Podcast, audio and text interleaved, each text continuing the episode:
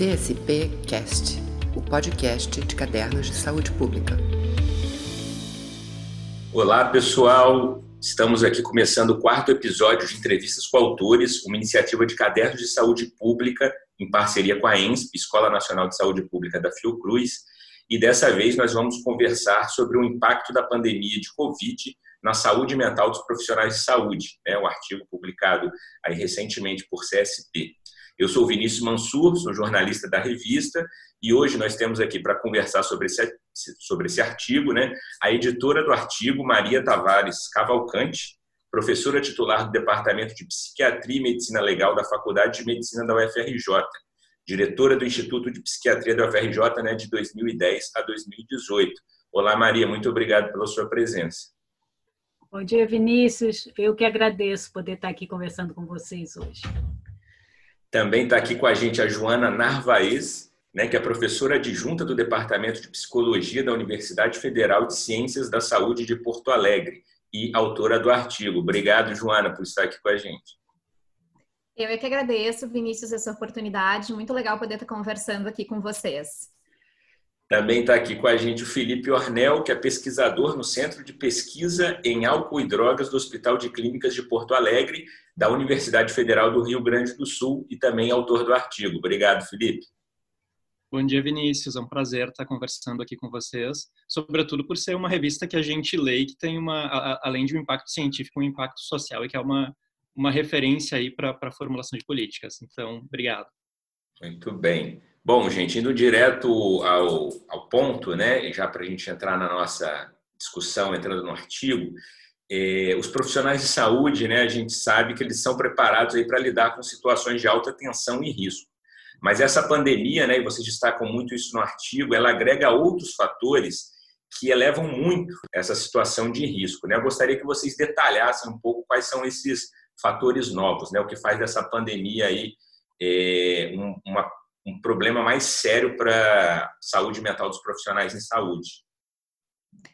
Perfeito. Bom, então, Vinícius, como tu disseste, a gente destaca bastante isso no artigo, assim, porque as pandemias, de forma geral, isso a gente vê em estudos, elas alavancam questões de saúde mental, não só dos profissionais da saúde, mas da população em geral. A gente vê, assim, mais níveis de ansiedade, de depressão, mas entre os profissionais da saúde, eles são um público particularmente mais vulnerável, justamente pelo contato que eles têm com os pacientes, sobretudo numa pandemia onde a gente vê um, uh, um contágio mais exacerbado, assim.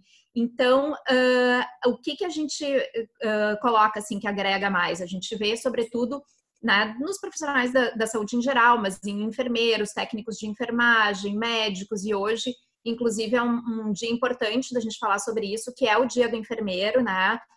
Então, todos os profissionais da enfermagem, que é uma profissão que remete ao cuidado mais qualificado e que estão, então, também particularmente vulneráveis à infecção. Então, enquanto toda a população, de forma geral, é encorajada a realizar um distanciamento social, né, esses profissionais eles vão no fluxo contrário nesse momento e eles têm de forma geral, aí um, um aumento exponencial na, nas demandas de atendimento, né? Eles acabam tendo jornadas, às vezes, mais longas de trabalho, com recursos eventualmente aquém do ideal, às vezes com infraestrutura ainda precária para o atendimento de, uh, né, de uma de uma doença que a gente ainda está aprendendo a respeito, então não tem protocolos ainda clínicos bem estabelecidos e isso agrega também toda uma insegurança no manejo clínico. Então, a gente pode ver uma série de questões relacionadas a um aumento do estresse, como burnout, depressão, ansiedade, sofrimento psicológico, e isso pode potencializar a emergência de outros aspectos que eventualmente eram é, pré-existentes, mas que estavam uh, mais uh, incubados, digamos assim, né? E também a emergência de novos fatores de saúde emocional, de desgaste, né? Então, embora seja um público que esteja habituado à fadiga física, muitas vezes, e ao desgaste emocional, todos esses fatores que agregam o medo, a insegurança, né? Uh, isso sobrecarrega muito todos os aspectos de uma pandemia como essa. Né? A gente vê aí as pandemias historicamente, as catástrofes historicamente, elas geram, elas mobilizam as equipes muito pela comoção. Só que nesse caso a gente tem também a questão um medo muito grande pelo contágio. E isso também pode mobilizar, eventualmente, um distanciamento social ainda mais exacerbado nos profissionais da saúde, pelo medo de uh, uh, contaminar os seus parentes, as pessoas com as quais eles convivem. Então, a gente pode ver nesses profissionais um estreitamento ainda maior da rede de suporte de apoio no momento onde os índices estão alavancados. E além do mais, um ponto ainda que eu adicionaria, assim, é a questão do estresse traumático secundário ou indireto, que ele pode ocorrer nas pandemias, né, e, e, também nas epidemias de forma geral, pela exposição que esses profissionais ficam mais uh, continuada ao sofrimento dos pacientes. Então, isso pode gerar alguns sintomas de uma traumatização secundária, né, em função uh, justamente desse contato mais próximo com a dor e com o sofrimento do outro. É, Joana, você não acha também que o fato dos profissionais estarem ali na linha de frente, né, num momento, inclusive, o paciente não tem ninguém, não tem os familiares, não tem ninguém, isso gera uma sobrecarga e essa é nova, né? Porque normalmente, mesmo que você esteja numa situação de muito estresse, você tem alguém da família, você tem alguém ali. E nesse caso, o profissional ele é o único que está ali em contato com aquela pessoa, né? Por isso você tá, tem sido criado também, que acho que a gente vai falar depois, tanto trabalho remoto para tentar dar conta dessa questão da separação com o familiar. Isso eu acho que é muito novo, né, nessa nesse COVID-19, a, a questão do contágio levando a esse isolamento do paciente dentro do hospital e tendo só a equipe de saúde ali como contato com ele, com, com o mundo, né? Perfeito, Maria. Acho que muito bem colocado. Assim, eu acho que o fato, né, mesmo para um momento de vulnerabilidade, fragilidade do paciente, ele não poder contar com uma rede de suporte e uh, isso exacerba o fator humano ali da, da, da, relação, sobrecarrega, eu diria, o fator humano da relação com o profissional de saúde. E mesmo esse profissional, ele está com uma série de barreiras em relação a esse paciente né? Uhum. Barreiras uh, físicas mesmo, em função do, uh, do, da, né, do potencial de contágio do, da Covid-19. Então, a gente vê aí um, uma certa uh, uma certa polarização, digamos assim, dessa angústia, porque se por um lado eu sou a pessoa que é passível de estar do lado de alguém que está num intenso sofrimento físico e emocional e que está vulnerável pela por estar vivenciando essa doença, por outro lado eu também tenho alguns receios em relação à maneira como eu vou poder estabelecer esse contato, né? Então, eu acho que tudo isso uh, agrega essa, essa dificuldade, né? É uma questão que em outras epidemias já se viu, mas que eu acho que na, na Covid está se destacando bastante, assim, pelos protocolos todos que a gente aos poucos vai estabelecendo e vai criando. criando. Queria aproveitar para chamar o Felipe para conversa. Felipe, é, diante desse contexto, né, colocado aí pela Joana, provocado pela Maria, quais são os principais problemas emocionais e psiquiátricos que podem surgir daí, né, que se vislumbra surgir daí para os profissionais da saúde? É, bom, a, a, primeira questão é que no Brasil, até ontem, a gente não tinha isso bem estabelecido enquanto dados uh, epidemiológicos. Né? Tem alguns estudos que estão começando a, a, a, surgir com amostras grandes feitas pela internet, mas no, no Brasil a gente ainda não tinha uh, nada muito bem estabelecido. O que a gente tem são experiências de outros países, principalmente a experiência da China, uh, da Europa, alguns estudos também do, dos Estados Unidos, uh, e alguns elementos que a gente conseguiu evidenciar em, pesqui em pesquisas realizadas com desastres ou com epidemias anteriores. Nenhuma nessa proporção, né?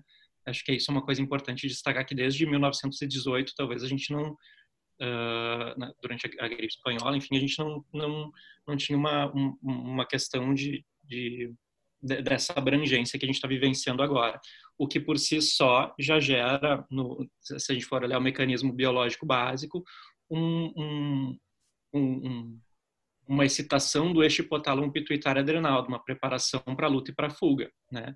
Vamos pensar da seguinte forma: como a gente é feito de memória, de predição a partir da memória, de como é que eu lido com uma situação, é muito embasado em como eu aprendi com as minhas experiências passadas. Nessa situação, a gente não tem experiências passadas para conseguir embasar essas decisões. E esse medo é terrível, né? Uh, nos profissionais de saúde, já uh, ressaltando, como a doutora Maria colocou, né, o respeito da gente hoje no dia da enfermagem e que talvez sejam os profissionais que ficam mais sobrecarregados diante de, uh, por ser quem mais tem contato com o paciente mesmo.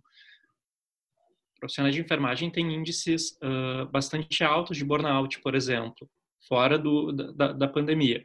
Quando tu traz para jogada. Uma Ontem, se, se, não me falha a memória, saiu um estudo, já, já estavam estimando isso, uh, que o, o, Covid pode ser transmitido por via ocular.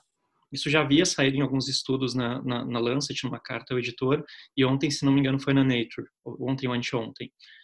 Quer dizer, são riscos adicionais que vão surgindo, né? E eles estão lá na linha de frente. Então, tu já tem índices altos de burnout, tu já tem índices altos de afastamento do trabalho por questões de, de saúde mental, e tu tem toda essa incerteza para a qual a doutora Joana uh, já comentou, a gente não tem uh, uh, precedentes para lidar com isso, apesar de eles estarem acostumados com o desgaste.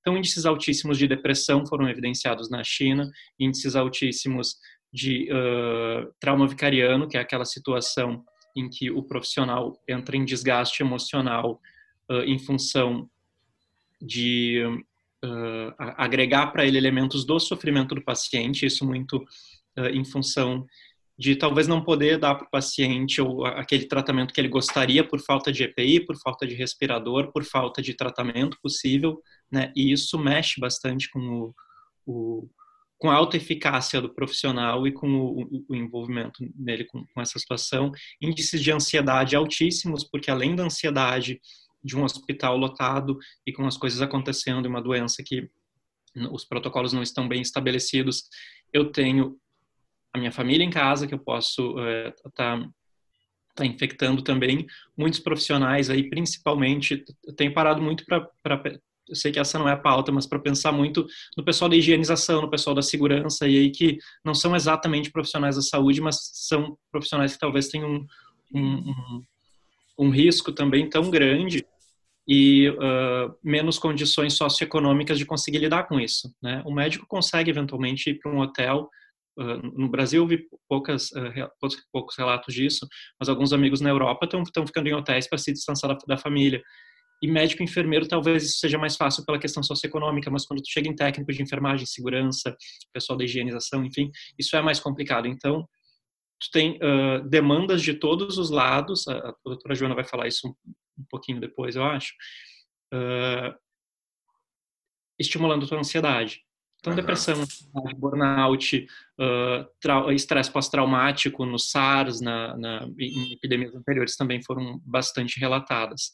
Ou seja, mesmo depois de passado um tempo da, da, da pandemia, é possível que... Há uma coisa interessante, uh, interessante e, e, preocupante.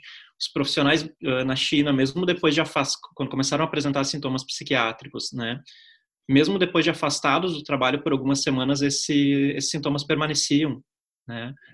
O que nos fala que isso pode ter uma intensidade também um pouco mais uh, duradoura, principalmente naquelas pessoas que já têm uma predisposição ou, ou estão eventualmente em, em tratamento psiquiátrico ou psicológico.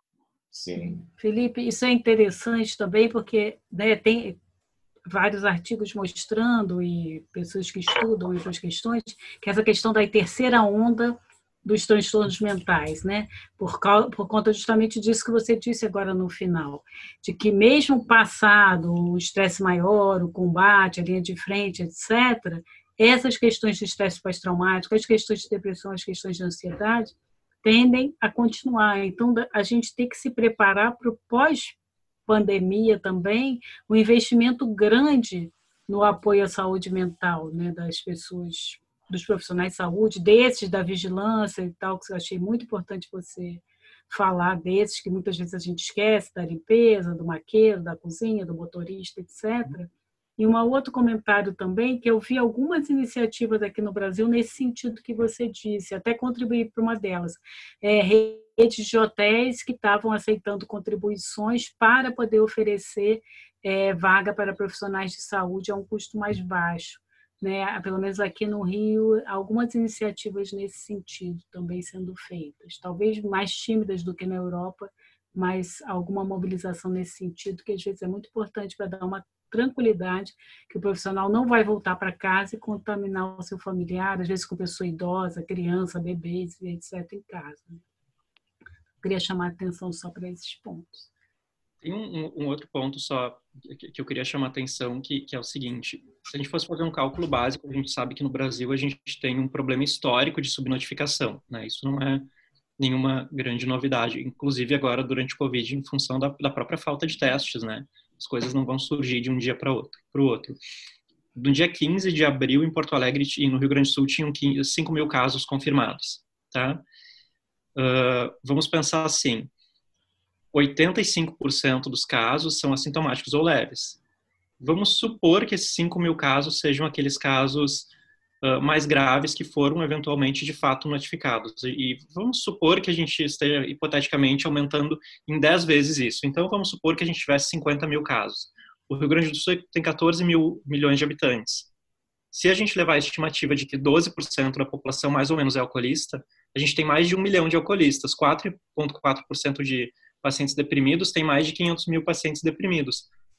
Como é que isso afeta essas, essas, essas outras pessoas, né? E que muitas vezes estão trabalhando lá na saúde.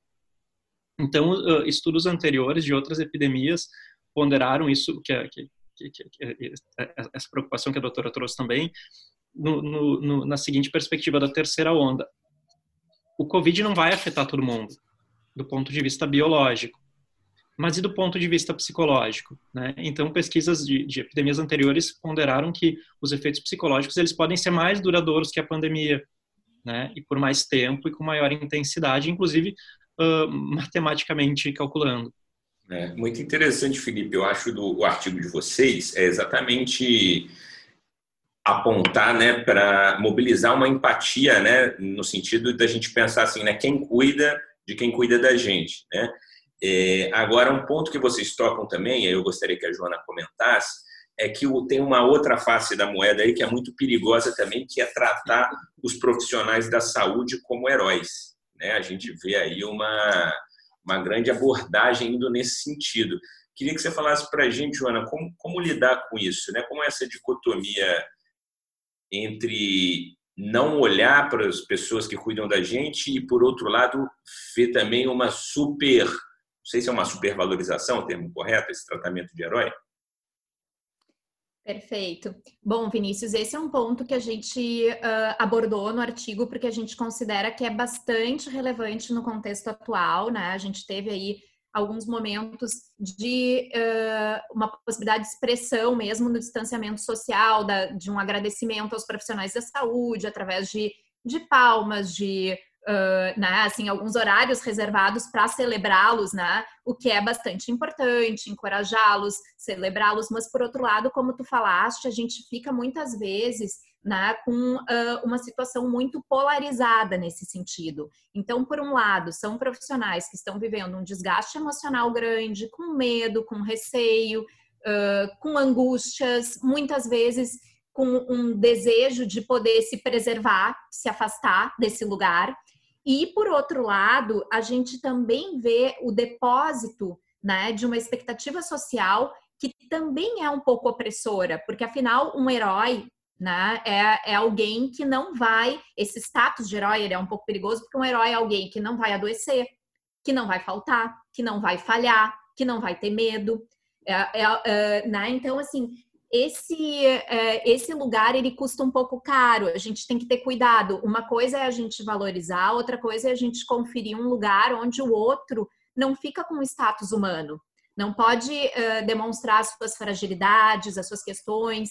Então a gente vê eh, em vários aspectos essa dicotomia, inclusive, por exemplo, por um lado, um estigma né, que alguns profissionais sentem Uh, sobretudo, né, talvez até na maneira como eles percebem a si mesmos nesse momento. Eu sou passível de contaminar quem eu amo. Então é quase que um herói que está carregando a, a, a, sua própria criptonita o tempo inteiro, né?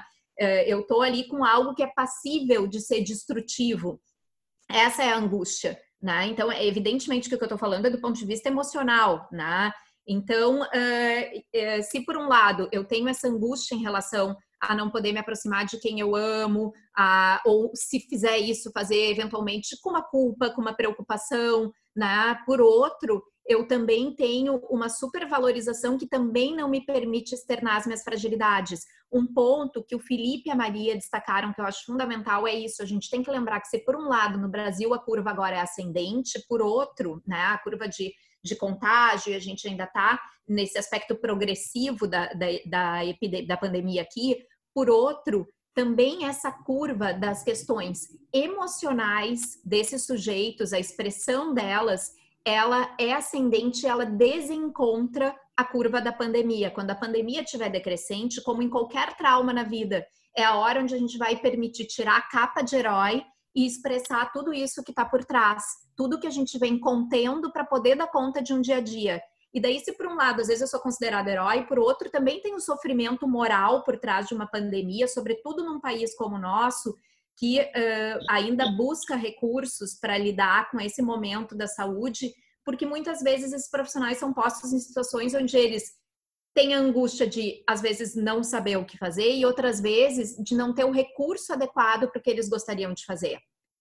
Como em vários outros países isso aconteceu também, né? Eh, de, bom, pelas tantas, tu não teres a estrutura para um cuidado mais intensivo que o paciente precisa naquele momento. Então, tu te vê diante de um sofrimento moral de como é que eu vou uh, fornecer o cuidado necessário. Então, ver bem como é que fica algo que uh, coloca esse profissional diante de uma intensificação do sofrimento. Eu sou herói, mas não estou conseguindo salvar, né? Então, isso já é perigoso, assim, essa ideia de salvar. Né? E por fim, eu só queria lembrar assim que eu também acho importante a gente pensar que o isolamento ele é diferente de solidão.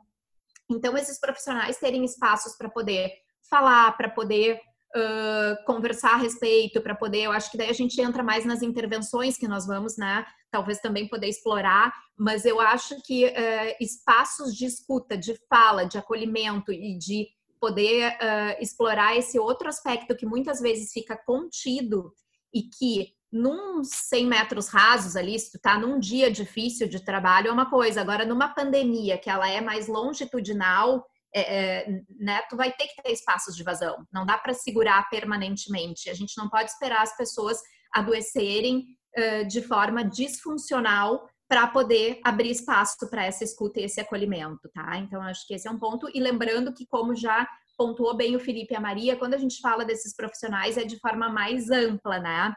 Uh, todos os profissionais que estão envolvidos nos cuidados e todos que estão também no background para que alguns possam estar ali no front direto com o paciente. É, eu, eu acho, Joana, né, muito importante, Felipe, Vinícius, a gente lembrar que essa pandemia já nos pega também num momento de muita fragilização do Sistema Único de Saúde. Os profissionais eles já vinham num desgaste muito grande. Eu acompanho mais pelo Rio de Janeiro, mas no Brasil todo, né? A questão aqui no Rio de Janeiro, por exemplo, das OS, das demissões, das reduções de salário, das equipes onde eu trabalho mais diretamente na atenção primária, das equipes com demissões de, de ACS, diminuição do número de ACS, modificação da política de atenção básica no país. Então, na verdade, a, a, a questão da pandemia ela já pega profissionais de saúde muito fragilizados numa série de, de aspectos. Então, ela vem numa mais. E um outro ponto que eu acho muito importante a gente mencionar nisso que você toca dos heróis, é porque isso também dá uma dimensão muito individualizada. Quer dizer, eu sou o herói e eu vou salvar. No entanto, a gente tem que pensar todas essas questões de uma maneira coletiva. E um dos pontos também que eu acho que fragiliza muito e angustia muito é porque qual é a confiança que os profissionais têm nas suas lideranças, não é? Em todos os níveis, federal, estadual, municipal. É, de fato eu tenho regras claras, né? de fato eu posso seguir essas lideranças, e aí a gente vê toda a literatura apontando que essa questão da comunicação e da liderança, uma comunicação clara, direta, ela é essencial para a pessoa manter a sua saúde mental. E isso eu acho que é uma das questões muito sérias que a gente está enfrentando aqui no Brasil. As comunicações são disparatadas, a confiança que a gente tem nas nossas lideranças não precisamos nem conversar muito aqui sobre isso, é muito precário, né? pelo contrário, mensagem, o ministro da Saúde que é retirado no meio do caminho, do, com o barco andando, tira o comandante, por aí vai. Então, é, eu acho que isso mostra bem que, para além dessa dimensão, eu, profissional de saúde, que vou lá, que vou salvar, é, não estou fora de uma conjuntura que é muito maior que me ultrapassa. Né? E como é que a gente pode conjugar essa questão coletiva, desse esforço coletivo da gente poder estar junto, que isso também previne bastante as questões de, de adoecimento, né? tirar o peso do indivíduo e pensar como é que a coletividade pode ajudar nesse contexto que a gente está. Eu acho isso fundamental da gente pensar. Maria. a gente corre o risco, só um segundinho, já estou acabando. A gente corre o risco de cair numa coisa muito individualizada. Aquele sujeito, porque ele é mais fraco, porque ele não é herói, então ele vai adoecer. E a gente perde essa dimensão né? essencial do que é a sociedade, do que é o coletivo, do que é essa estrutura que nos ultrapassa né, em todas essas questões. É, Maria, eu queria aproveitar para fazer um gancho aqui né, e caminhar para a nossa última pergunta, que é em termos, né, você fez uma crítica aí, acho que bastante clara, a questão das lideranças, é, mas em termos de política pública, né, é, para a saúde mental desses profissionais da saúde, o que, que deveria ser feito, né, concretamente, assim, né, o que, que a gente tem no horizonte? Já existem algumas referências no mundo, enfim, qual é a opinião de vocês, e aí, especialmente para o Felipe, né, do, do que, que, pode ser feito, do que, que deveria ser feito em medidas concretas. A Joana acho que já citou o espaço de acolhimento, né? Enfim. O que, que você conta, Felipe? Sabe que quando a gente começou a, a, pensar na ideia do artigo, Vinícius, o professor Félix, que é diretor do, do Instituto Luiz Guedes, que é um, uma instituição de psiquiatria bem uh, tradicional aqui do Rio Grande do Sul, e ele é muito prático, ele fez essa pergunta, o que que o que, a gente pode propor de uma forma prática, né? A gente precisa buscar soluções nesse momento, né, Joana? E a gente foi correr atrás disso. Tem uma, uma, um adendo que eu quero fazer. Eu sou um super defensor do sistema de saúde, do SUS, e eu fico muito bravo quando as pessoas falam mal do SUS. muito bravo mesmo, assim. É, é, é aquilo que pega no meu calcanhar de Aquiles. Porque a gente tem um sistema de saúde que é um bebê, né? Aí com, com 30 anos exato. Uh, a gente tem uma política de saúde mental, se a gente for considerar toda, o, o, toda a questão da reforma psiquiátrica, que começou a ser implementada em 2001. Então, uma política que tem menos de 20 anos, né? levando em conta todo o histórico de atenção à saúde mental no Brasil por via manicomial e toda a questão do preconceito que acaba sendo relacionado ao reconhecimento dos sintomas, à decisão de buscar ajuda psiquiátrica, psicológica, né? E o estigma que fica entre esses dois polos. Preciso de ajuda, mas eu preciso ser forte, essa coisa de louco, enfim. Então, temos um sistema de saúde bebê uma, e universal e equitativo, e isso é muita coisa num país continental. Temos uma política de saúde mental que é muito bebê. Né? Os CAPs começam a ser instalados depois de 2003, se não me falha a memória. Né? Então, é tudo muito recente. Uh, a gente não vai ter uma solução possivelmente a nível uh, federal de uma hora para outra de um sistema que já vem se construindo há 20 anos e que tem as suas fragilidades por falta de investimento, não só no Brasil, né? Tem um artigo da, do Lancet de 2018 que fala que a saúde mental é negligenciada em todo mundo, ela é pouquíssimo investida perto das outras condições uh, de saúde essa solução não vai surgir do dia para a noite, sobretudo porque a gente está tendo que aprender a mexer com ferramentas de, e, e adaptar os atendimentos, enfim, isso serve para atendimento, para dar aula, para fazer para essa conversa que a gente está tendo aqui agora. Então percebam que essas soluções que já eram fragilizadas no atendimento físico, elas precisam ser remodeladas para um atendimento uh, à distância, que muitas vezes a gente não tem eu, eu, enquanto terapeuta, fazia super poucos, faço poucos atendimentos uh, online, precisei me, me adequar, a, a, além da, das ferramentas, a todo esse, no, a esse modelo que é diferente, né? E aí pensa a gente colocar isso em nível nacional. Uh, acho que, como a doutora Maria pontuou muito bem, falta um direcionamento de uma... De, uh, político em nível maior, né, que consiga dizer assim, bom, vamos por aqui. E, na verdade, quando a gente começou a escrever o artigo, a gente queria chamar atenção para essa pauta numa esperança muito pequenininha de que isso pudesse ser uma, uma gotinha no, nesse oceano. E a gente fica muito feliz quando uh, diversas iniciativas, o, o Paraná está com uma iniciativa muito bacana de telemedicina e teleatendimento de saúde mental, conversei profissionais de saúde no Paraná. Profissionais de saúde, inclusive, né? Uh, tem uma psicóloga aqui de Porto Alegre, a doutora Ingrid Frank, que está envolvida. A gente trocou várias ideias, leu o artigo, enfim, estão tentando desenvolver o protocolo.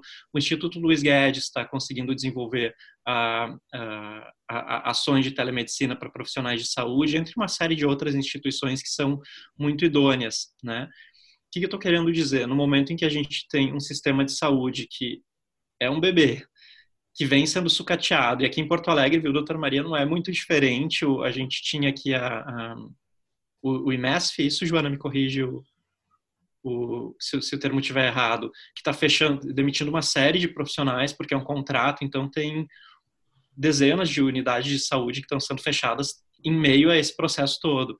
Então é muito complexo, para além de, de mas no mundo ideal, Felipe, digamos, né? Não no mundo ideal, é, mas, enfim, que tipo de medidas, né, independente do contexto histórico, é, poderiam ser tomadas, né? Seriam interessantes ser tomadas, independente aí do, da condição financeira ou político-histórica que a gente tenha para. Eu enrolei, eu enrolei para dar a volta e não para contextualizar e não respondi. Vamos lá.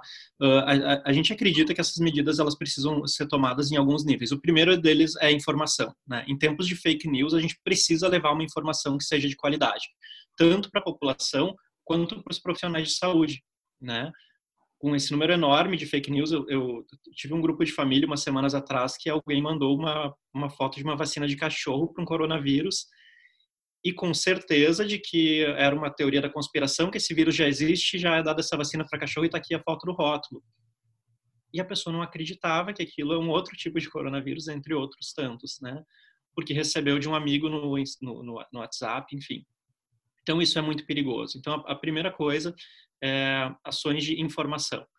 A segunda coisa é, ações de psicoeducação, né? Alguns profissionais, eles vão, algumas pessoas, alguns profissionais vão precisar de psicoeducação. O que é psicoeducação? É ser uh, orientado a respeito daqueles sintomas, é ser orientado a respeito daquilo que tu pode estar sentindo e que é normal diante de uma situação assim. Terceira coisa, medidas de suporte psicológico emergencial, os primeiros socorros psicológicos, né? Uh, em quarto grau, aquelas pessoas que vão precisar eventualmente de um, de um acompanhamento mais longitudinal. Eu comecei a dar to, toda aquela, aquela aquele apanhado que eu, que eu trouxe antes para dizer que muito, em, em, muitos lugares o que eu estou vendo são organizações da cidade, da sociedade civil organizada conseguindo dar uma borda para isso, o que não é exatamente uma coisa nova no Brasil, né? Mas nesse momento, sobretudo, conseguem suprir uma lacuna que muitas vezes pelo tamanho territorial, por ser uma coisa nova, por enfim, por todas as fragilidades, eventualmente o, o no, no, acaba não existindo uma, uma, uma, diretriz ministerial. Eu vi uma coisa que eu achei bastante interessante do, do Ministério da Saúde, eles estão desenvolvendo um projeto de teleatendimento, o Dr. Giovanni Salum, aqui da, do Hospital de Clínicas de Porto Alegre, está tá, tá envolvido.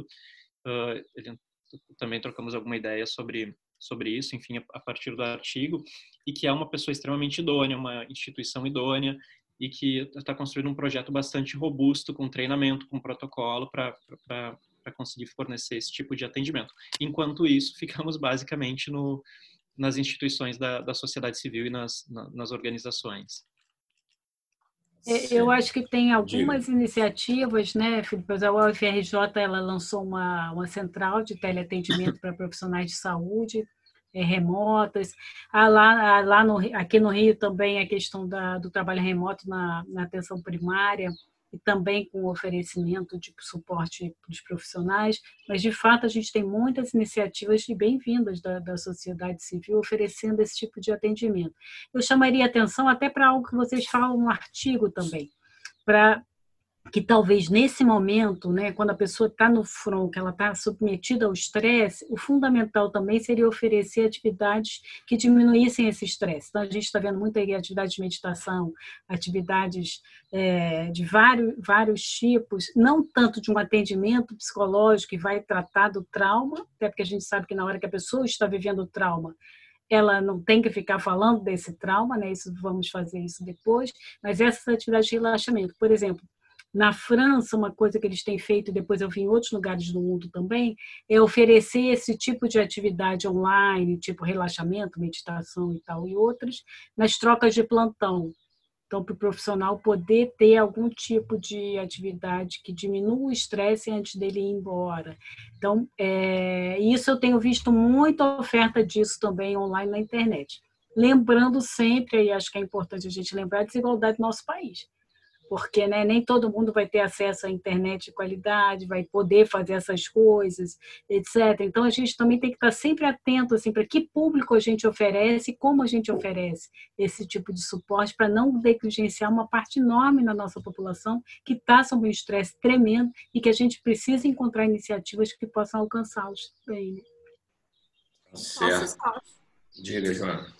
Uh, rapidamente, assim, né? Só para colocar assim, isso que a Maria fala é bastante importante. Então, também, assim, além da gente acreditar que precisam ter intervenções que sejam bastante precoces, porque a gente sabe que do ponto de vista de saúde, para a gente ter uma maior preservação até da funcionalidade e não só a funcionalidade laboral, mas também emocional desses profissionais é muito importante, então, que a gente possa atuar de forma precoce, não necessariamente apenas com intervenções que vão ser diretivas uh, para as questões emocionais, né? Então, acho que a Maria aponta isso muito bem. E essas intervenções, elas são muito efetivas, elas ocorrem dentro das instituições onde esses profissionais estão uh, atuando, e, e também com iniciativas então externas, né? Mas dentro da instituição a gente tem uma potência muito grande também de poder alavancar intervenções coletivas, onde daí eu me sinto pertencente, onde eu daí me dou conta, até por, por conta daquele apontamento que a gente fez da solidão, que eventualmente o herói remete, né? Mas eu me dou conta da fragilidade em que uh, todos nós estamos sentindo, né? E isso é bastante importante. E uh, apenas para colocar, assim, a, a, Maria tocou antes um ponto muito importante, que é a questão do desmonte que o SUS já vinha sofrendo, né? O Sistema Único de Saúde ele é bastante potente, a gente sabe disso, e o Brasil ele tem um sistema que tem uma série de, uh, de pontos bastante, bastante importantes e fortes para a gente poder uh, atuar. No entanto, vinha sofrendo um desmonte e eu acho que essa falta de uh, diretriz uh, mais uh, de, um escalonamento hierárquico maior, isso nos coloca numa posição de muita vulnerabilidade nesse momento e de muito sofrimento psíquico para o profissional que está lá na ponta. Isso afeta diretamente, afeta todo o sistema, afeta a saúde do sistema de saúde. Né? Então, eu, eu não ter uma diretriz clara me coloca numa posição muito mais desgastante de ter que eventualmente me sentir responsável pela tomada decisória. E isso é, é, é bastante desgastante para os profissionais também. Certeza. Gente, eu queria agradecer a participação de vocês aqui. Esse debate é fundamental. Imagino que nos próximos dias, né, e com o passar da pandemia também ele vai se tornar cada vez mais relevante. Espero que a gente tenha contribuído com isso e possa, inclusive, fomentar novas discussões nessa área. Então, queria realmente agradecer a presença de vocês e parabenizá-los aí pelo artigo. Tá joia? É, vou colocar aqui no, no vídeo também o link para o pessoal poder acessar o artigo de vocês. E, enfim, mais uma vez aí agradeço a participação de vocês, o tempo dedicado aqui para o nosso programa, tá bom? Obrigado, gente. E até Obrigada. o próximo episódio. Obrigada a vocês. Obrigada. CSP Cast, o podcast de cadernos de saúde pública.